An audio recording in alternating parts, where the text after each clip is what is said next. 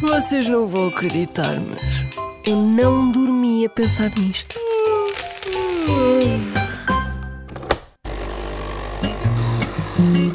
Sabe porquê que o símbolo da Páscoa é um coelho? É porque é querido.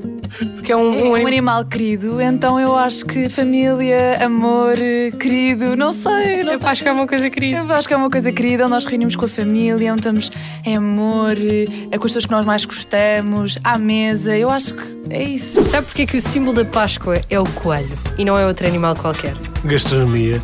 Epá, por acaso eu achava que era uma questão de marketing, como o Pai Natal. É que não é um cão da Páscoa. Se calhar era porque Jesus Cristo tinha um coelho de estimação. Não sei. É que é um coelho e não é um, Uma raposa. uma raposa da Páscoa. Pois não faço ideia, mas acho que era muito original se fosse outro animal. franguinho da Páscoa, a mim, por exemplo, podia ter algum perigo porque eu sou capaz de sobreviver eh, um ano inteiro quase a frango.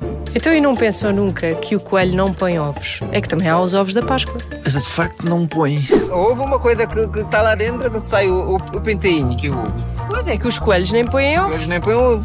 Está a ver como isto é uma grande questão da humanidade. Isso é verdade, mas será que alguém consegue responder isso? E eis que surge Teresa Oliveira a voar pelos céus com a resposta certa, sem ter dormido sequer uma hora a pensar nisto. O coelho é o símbolo de fertilidade, nascimento e esperança de vida. E porquê? Porque se reproduz muito rápido. Com o passar do tempo, por ser o primeiro animal a sair da toca depois do inverno, tornou-se nesta figura de renascimento. No que toca à religião, o coelho foi o primeiro ser vivo a testemunhar a ressurreição de Jesus Cristo.